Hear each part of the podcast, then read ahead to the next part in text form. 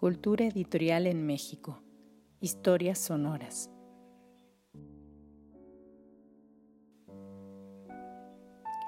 Cultura editorial en México. Historias sonoras es un proyecto académico concebido y coordinado por Marina Garone Gravier, investigadora del Instituto de Investigaciones Bibliográficas de la Universidad Nacional Autónoma de México y cuenta con la colaboración y asistencia de Gabriela Silva y Fernanda Sosa en la organización, lectura y edición de contenidos.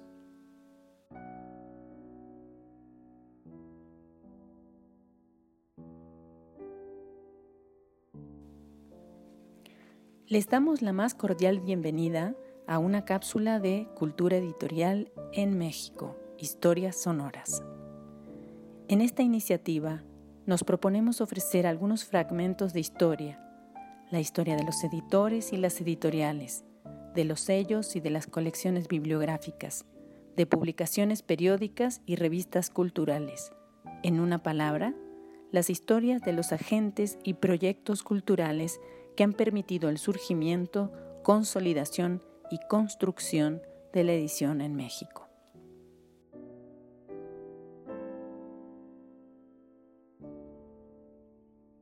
Revista Tramoya, parte 2. Las tablas en el papel. El perfil editorial de Tramoya. La consigna establecida por el dramaturgo veracruzano en la conformación del equipo de trabajo se mantiene hasta la actualidad. El consejo editorial no debe incluir solo dramaturgos, para evitar que impongan sus gustos sobre el cómo debe ser la revista. El consejo debe mantener directores, investigadores y traductores. El primer consejo editorial estuvo conformado por Jean-Claude Leportier, Claudio Obregón, Raúl Cermeño, Francisco Rangel, Jorge Rufinelli y Virginia Manzano. La junta editorial se modificó en el quinto número. Los primeros cuatro mencionados en el consejo son sustituidos por Óscar Villegas, Felipe Reyes Palacios y Antonio López Mancera, dejando a Rufinelli y a Manzano a la cabeza del grupo, que se mantendría así hasta el final de la primera época.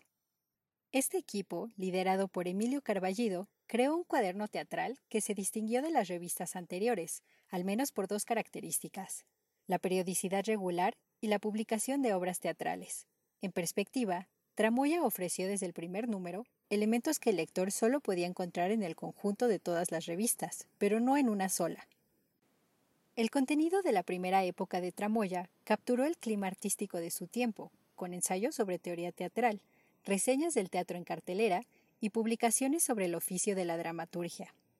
Ninguno de esos textos estuvo confinado a una sección fija, puesto que los únicos apartados constantes fueron el teatro impreso el cual ofrecía a manera de recomendación reseñas de algunos libros publicados y Nuestros colaboradores, que contenía fechas biográficas de los autores que participaban en el número en cuestión.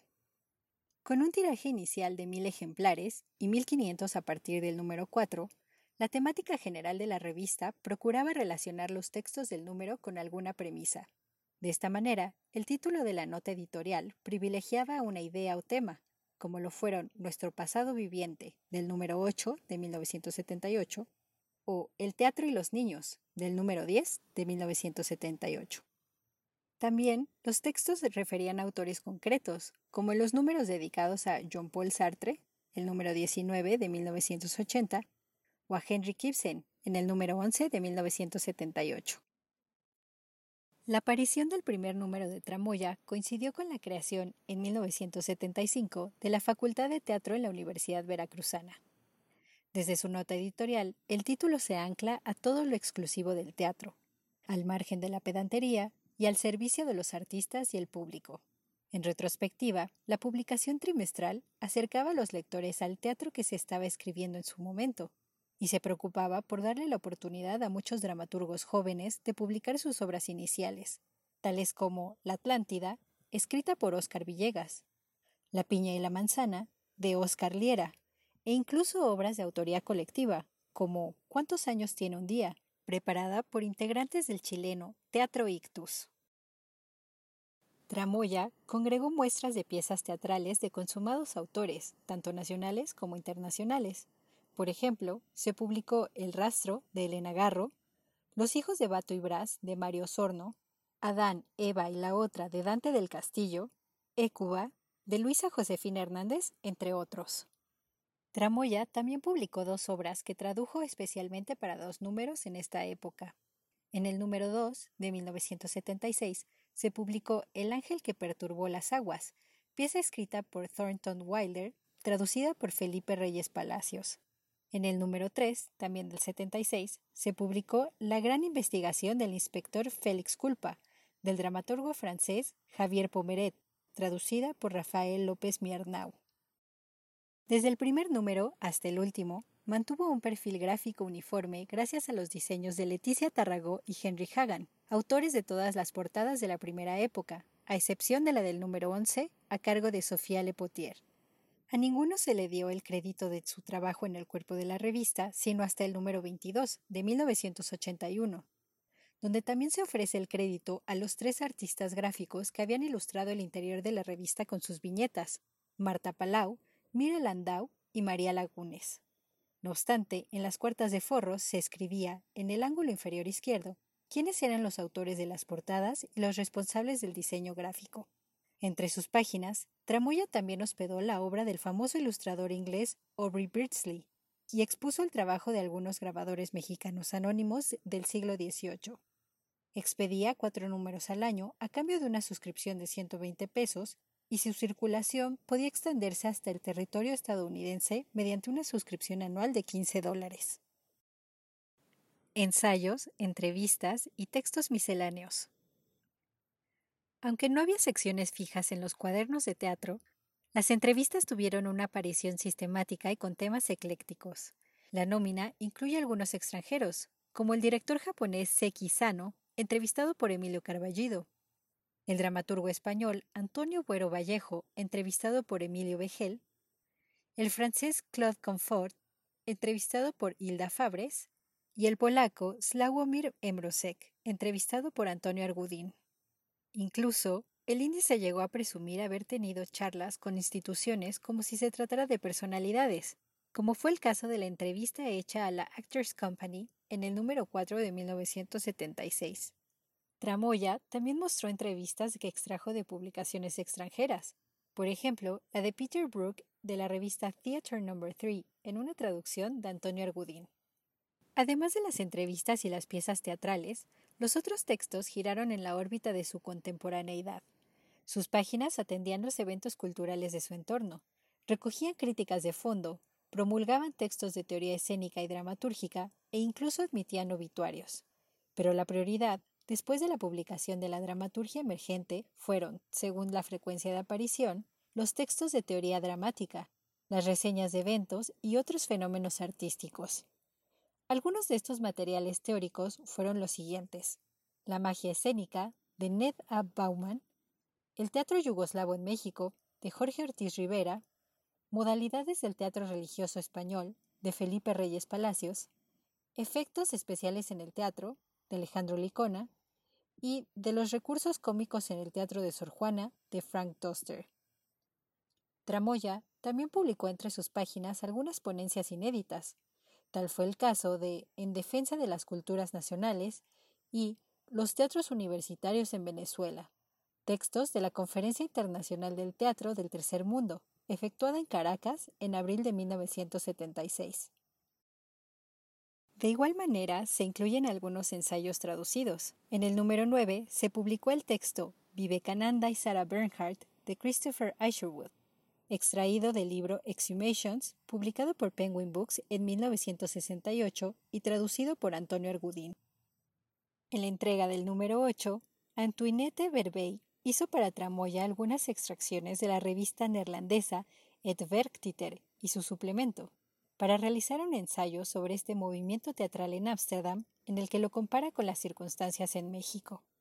Un par de veces, el tema general se ancló a una revisión del quehacer teatral de alguna nación. Tal fue el caso de dos números dedicados al teatro venezolano y al teatro colombiano en los números 7 y 15 respectivamente. Esta angulación al trabajo teatral de un país en particular empezaría como inquietud en la primera época editorial, pero se sistematizaría significativamente en las épocas posteriores. Como es de notarse, el cuaderno de teatro incluyó una vasta variedad de textos y autores, tanto de piezas dramáticas como artículos y notas acerca de la escritura teatral. Tramoya contó con un sólido equipo de colaboradores que hicieron posible esta profusión de material ensayístico.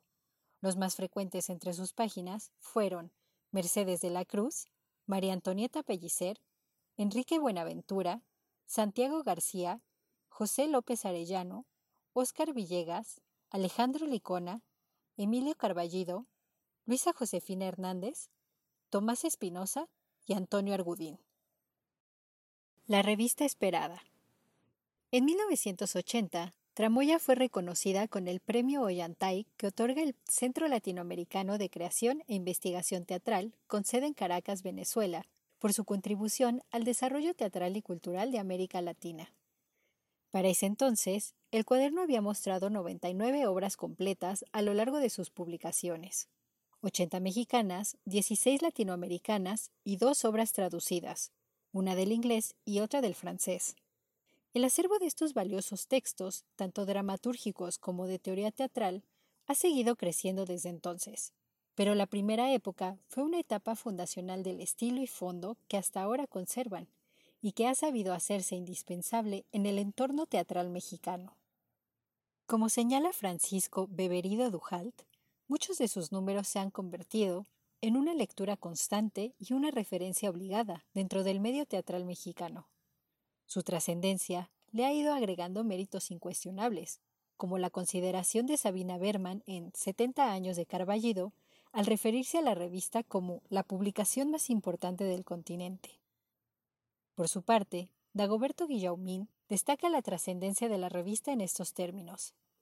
Y es aquí donde Tramoya se ha constituido en un venero, un verdadero abrevadero para quienes requieren la consulta frecuente de nuevos textos teatrales, en donde descubrir enfoques y tratamientos novedosos que reflejan la heterogénea idiosincrasia de nuestra sociedad, con personajes y anécdotas que muestren diferentes estratos culturales, tamizados en la aguda percepción de sus autores, que penetren en el intrincado panorama ideológico que constituimos todos, y de cuyo mosaico, plasmado en la escena, ha de emanar un teatro mexicano de proyección universal. Considerándolo hasta aquí expuesto, se puede afirmar que Tramoya no solo fue, en su momento, la culminación de una serie de esfuerzos que venían sucediéndose desde mediados del siglo XIX, sino que a partir de su aparición en 1975 se volvió un modelo para las posteriores publicaciones especializadas en teatro, por lo que en muchos sentidos su primera época está vigente hasta nuestros días. Si al escucha le interesa saber más sobre la revista Tramoya, le sugerimos se dirija a las obras que sirvieron como bibliografía del texto leído.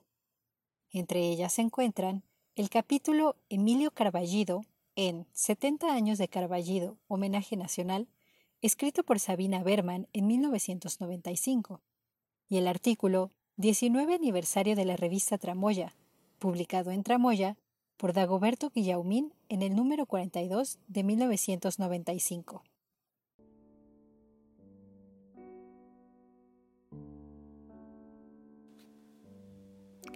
Expresamos nuestra gratitud a los investigadores y profesionales del mundo del libro y la edición por la elaboración de los textos de estas cápsulas. También agradecemos a la Secretaría de Cultura de México y a la Fundación para las Letras Mexicanas. Entre 2018 y 2019, ambas instituciones patrocinaron la iniciativa Cultura Editorial de la Literatura en México, CELITMEX, en la que participó activamente Jorge Mendoza. De aquella iniciativa deriva una parte de los contenidos empleados en este nuevo proyecto. Los invitamos a escuchar nuevas cápsulas de Cultura Editorial en México, Historias Sonoras. Gracias por su atención.